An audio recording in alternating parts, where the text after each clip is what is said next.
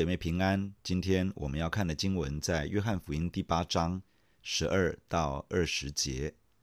第十二节，耶稣又对众人说：“我是世界的光，跟从我的就不在黑暗里走，必要得着生命的光。”法利赛人对他说：“你是为自己做见证，你的见证不真。”耶稣说：“我虽然为自己做见证，我的见证还是真的。”因我知道我从哪里来，往哪里去，你们却不知道我从哪里来，往哪里去。你们是以外貌判断人，我却不判断人。就是判断人，我的判断也是真的，因为不是我独自在这里，还有差我来的父与我同在。你们的律法上也记着说，两个人的见证是真的。我是为自己做见证，还有差我来的父。也是为我做见证。昨天的经文谈到主耶稣在圣殿中教导百姓，有一些文士和法利赛人带着一个正在行淫的时候被捉拿的女人，来到耶稣教导的场子当中，问他该如何处置这个女人。透过这样的质问，要陷耶稣于两难。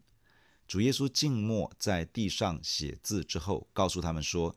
哪一个人是从来没有犯过罪的，那个人就可以先拿第一块石头打这个女人，然后其他人可以跟进。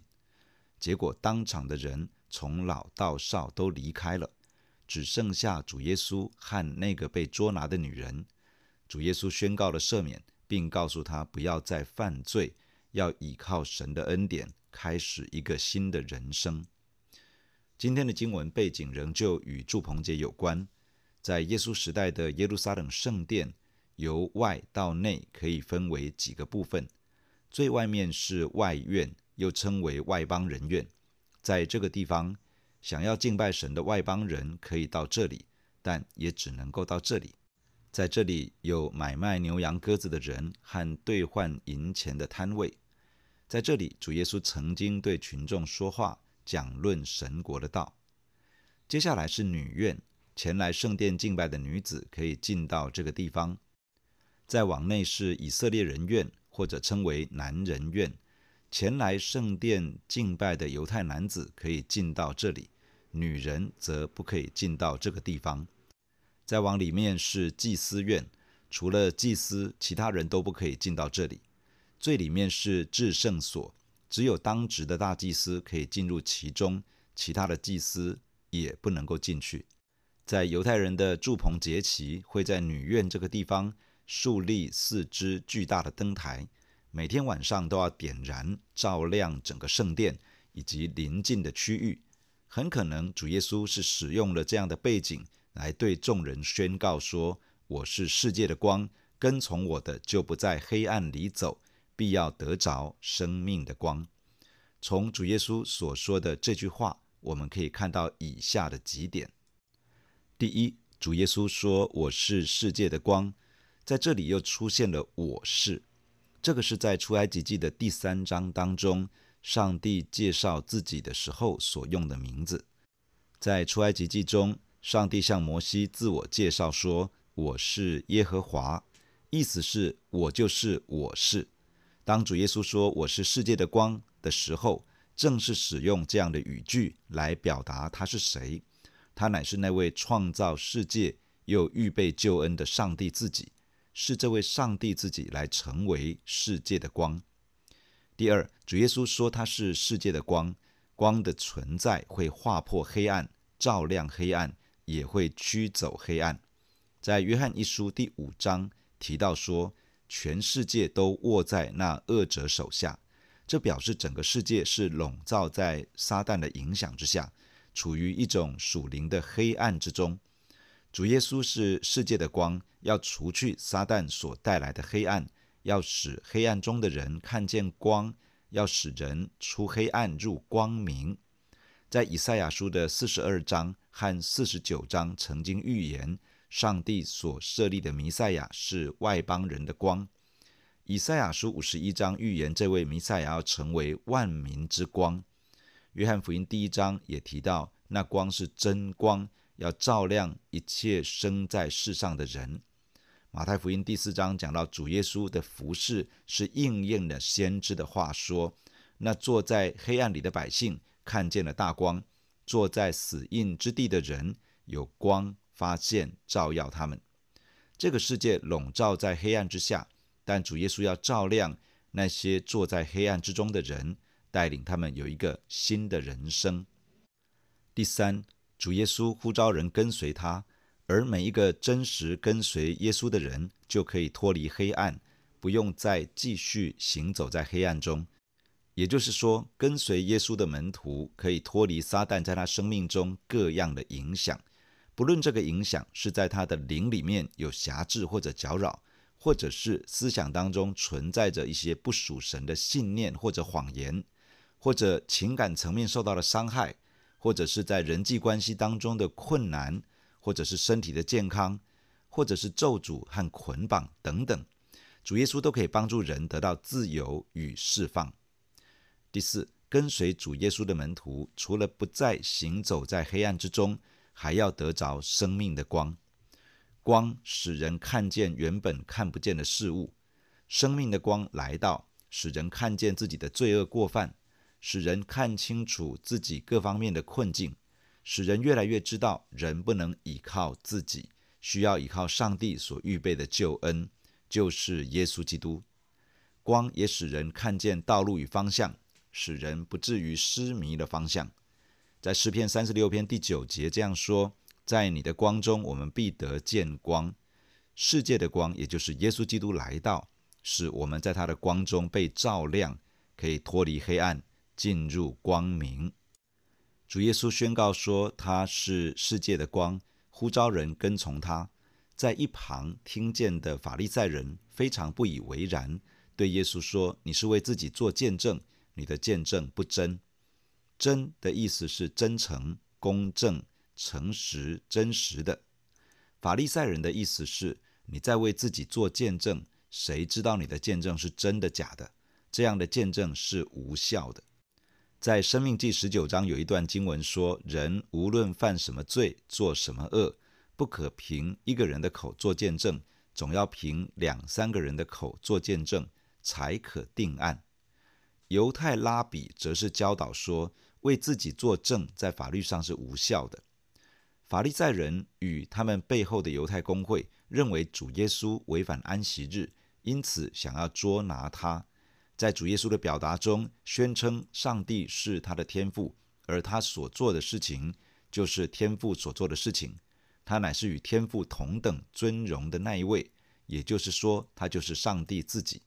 这样子的宣称和表达，使得犹太公会认为耶稣是亵渎上帝，需要逮捕起来处以死刑。因此，犹太公会同时是控方，他们也是法官，而耶稣则是被告。主耶稣宣称：“我是世界的光。”这等于是在说明自己的身份以及自己所要带来的祝福。这样的见证被法利赛人，也就是犹太公会所拒绝，认为这是无效的证词。主耶稣回答说：“我虽然是为自己做见证，我的见证还是真的。”主耶稣指出，他虽然是陈述自己是谁，自己在做什么，他所说的仍然是真实的。是有效的。他之所以会这样说，他表达说：“因为我知道我从哪里来，我要往哪里去；你们却不知道我从哪里来，要往哪里去。”这里所说的不是耶稣在地上的出生地，也不是在讲他在地上的旅程要往哪里去。在这里所说的是主耶稣属天的根源以及属天的归属。主耶稣是从天父差遣而来的。是道成肉身的圣子，他奉差来到这个世界，成就上帝救赎的恩典。当他完成天父托付的使命，就要回到天父的宝座那里。这件事情，主耶稣从来从内心的深处都知道，没有丝毫模糊或者是疑惑。而这些控告耶稣的文士、法利赛人、祭司长等等这些犹太公会的成员，对于这一切是全然的不知。其实，在约翰福音第五章里面，主耶稣与犹太公会的对话当中，提到他不是在为自己辩解什么，有好几位见证人可以为他做见证，包括了天父、施洗约翰、主耶稣所做的事情，也就是耶稣所行的神迹。另外还有旧约圣经以及摩西，这些见证人全都见证他就是上帝所差遣而来的基督，也就是弥赛亚。他是上帝所预备的救主与君王。主耶稣说：“你们是以外貌判断人，也就是凭着肉身判断人。”犹太公会不接受主耶稣所请出来的这些见证人所做的见证，反而坚持己见，认定耶稣违反安息日，又亵渎上帝，罪该致死。他们为什么会这样呢？因为他们以外貌判断人，也就是凭着肉身判断人。他们是用这个世界的标准与价值在判断，在审断眼前的这一位耶稣。他们坚持自己里面想要的，期待自己的欲望与骄傲被满足。他们的自我中心使他们受到了蒙蔽，结果做出了错误的判断，拒绝了上帝提供的拯救，错过了上帝的怜悯与恩典。相较于法利赛人，也就是犹太公会，他们是凭着外貌、凭着肉身在判断人、审判人。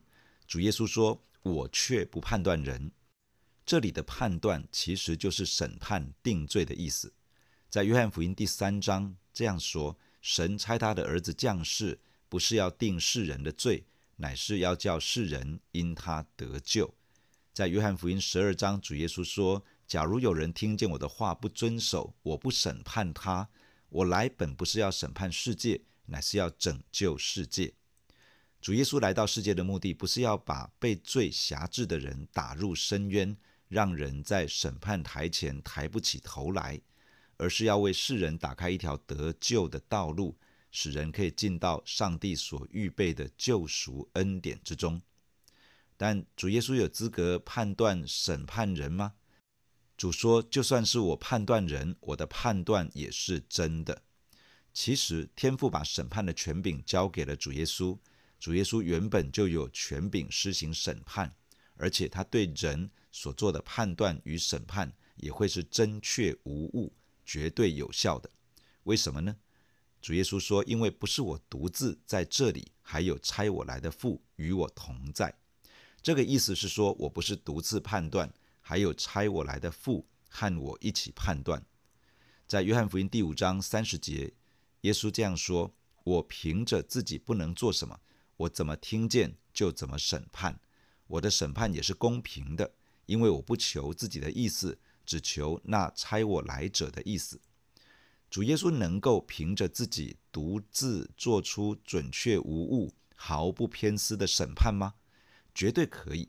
但是他的选择是，他不要独立于天赋之外而行事，他要在与天赋的关系当中行事，他要在与天赋的合一当中行事。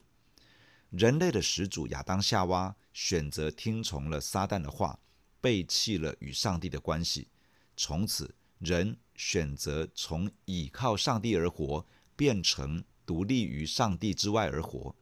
但是，上帝其实是人生命真正的源头。人选择离开与上帝的连结，变成活在黑暗权势的影响之下。人选择从原本的顺服上帝，变成了悖逆上帝。主耶稣来到这个世界，要示范身为一个人，要如何重新与上帝建立关系，要如何倚靠上帝而行事，要如何降服在上帝的面前。即便主耶稣有能力与权柄，可以独立完成一切，他仍旧是放下自己，与天父紧紧连结，拒绝独立于上帝之外，而是保守着与天父的爱和合一。主耶稣的榜样，成为每一个跟随耶稣的门徒一生要学习的典范。主耶稣接着说：“你们的律法也记着说，两个人的见证是真的。”前面提到《生命记》十九章里面所说，审判的时候要凭着两三个人的口做见证，才可以定案。因此，主耶稣这里指出律法对于见证效力的规定。主说：“我是为自己做见证，还有差我来的父也是为我做见证。”主耶稣指出，其实不只是他为自己是谁分数，差遣他来到世界上的天赋也为他做见证，见证他就是基督，是世人的救主。第十九节，他们就问他说：“你的父在哪里？”耶稣回答说：“你们不认识我，也不认识我的父。若是认识我，也就认识我的父。”这些话是耶稣在殿里的库房教训人时所说的，也没有人拿他，因为他的时候还没有到。主耶稣提到差我来的父为我做见证，又说差我来的父与我同在。这些法利赛人反问他说：“那你的父在哪里？”这里应该不是要耶稣讲出肉身的父亲在什么地方，因为耶稣已经不止一次的表达他的父是以色列人所敬拜的上帝。这些法利赛人的话可以理解为：你说上帝是你的父，你说你的父差遣你来，而且为你做见证，可是我们并没有听到上帝对我们说话，没有告诉我们你是谁。你说你的父亲与你同在，可是我们并没有看到他彰显啊。主耶稣这样回答：“你们不认识我，也不认识我的父。若是认识我，也就认识我的父。”从这段话我们可以看到，第一，主耶稣是天父完全的代表，而且他完全的彰显天父，完美的代表天父。第二，与主耶稣的关系会决定与天父上帝的关系。透过主耶稣，我们可以与天父建立关系。而与主耶稣建立正确的关系，会使我们与天父建立正确的关系。第三，认识不是指头脑或者理性上的知道，而是指透过亲身的经历而有第一手的认识。圣经所谈的认识，是亲身经历上帝的真实，经历真理的实在。我们要敞开自己的心来经历圣经所描述的耶稣。这样才能够真的认识他，而真正认识耶稣，才能够真正的认识天父。第四，因此要认识主耶稣，必须不凭着外貌，而是做出一个信心的跨越，接受耶稣做个人的救主以及生命的主宰。这个就是圣经所说经历耶稣、认识耶稣的方法。这样可以真正的认识耶稣，进而认识天父，而这就是。这群法利赛人的困难，他们不愿意接受耶稣是上帝所预备的救主，因此也就无法真的认识他，而会继续用这个世界的标准来看待他。当然，这样的人根本就无法来到天父的面前，与天父上帝去建立一份真实的关系。经文的最后提到，这段与法利赛人的对话发生在主耶稣教导百姓的时候。地点乃是在圣殿的库房，库房指的是在圣殿女院的旁边设有十三个奉献箱，让人奉献金钱的地方。在马可福音十二章的四十一到四十三节记载了主耶稣在这里观看众人投入奉献，并且称赞一个穷寡妇，虽然贫穷，仍旧乐于奉献，将自己养生的所需。奉献在上帝的面前，主耶稣称赞他在神面前的奉献比众人都多。主耶稣指出他自己与天父的关系，这原本是犹太公会不喜欢听到的，但是没有人下手捉拿他，因为他的时候还没有到。意思是说，他为世人舍命流血的时候还没有来到，所以在这个时刻，没有人出面捉拿他。对于一个把生命的主权降服在上帝面前，并且忠心跟随耶稣的门徒而言，在完成上帝所托付的使命之前，我们会一直在上帝大能的保守之中，有主保守看顾。其实人不真的能够把我们怎么样，属灵的仇敌也不真的可以把我们如何。我们的生命气息其实是在上帝的手中，我们在世的年日长短。是上帝在掌管，我们可以安然的信靠他，因为没有他的允许，没有什么会临到我们的身上。弟兄姐妹，让我们一起在神的面前来祷告。亲爱的主耶稣，我们感谢你透过今天的经文来对我们说话。主耶稣，谢谢你，你是世界的光，跟从你的就不在黑暗里走，必要得着生命的光。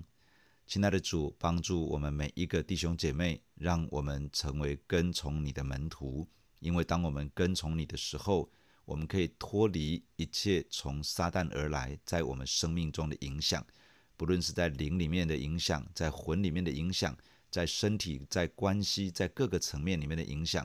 主，你可以把我们从一切黑暗权势的影响中拯救出来。我们不需要继续行走在黑暗里，我们可以行走在光明之中。主啊，你要亲自光照我们的生命，因为在你的光中，我们必得见光。主啊，我们生命的黑暗要被照亮，我们生命中的问题跟困境要因着你的恩典而得到解决，而我们要行走在你的光中，紧紧地跟随你。亲爱的主啊，谢谢你为我们成为一个最美好的典范。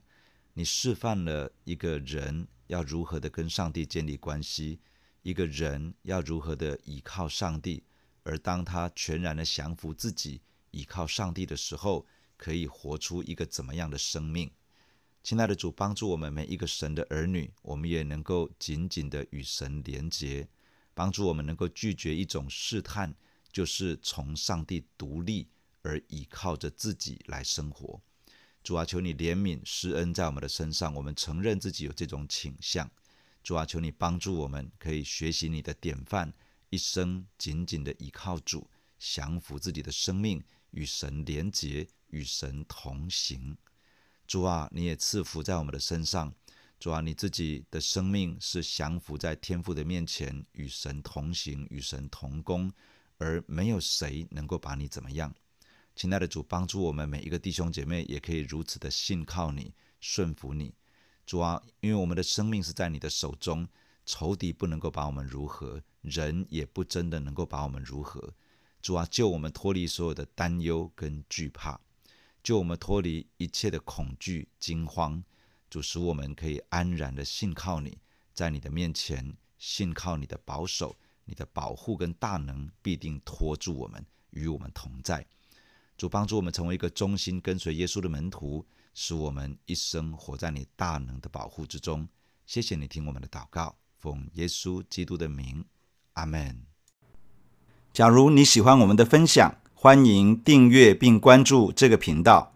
假如你从今天的分享中得到帮助，欢迎你分享给更多的人。愿上帝赐福给你，阿门。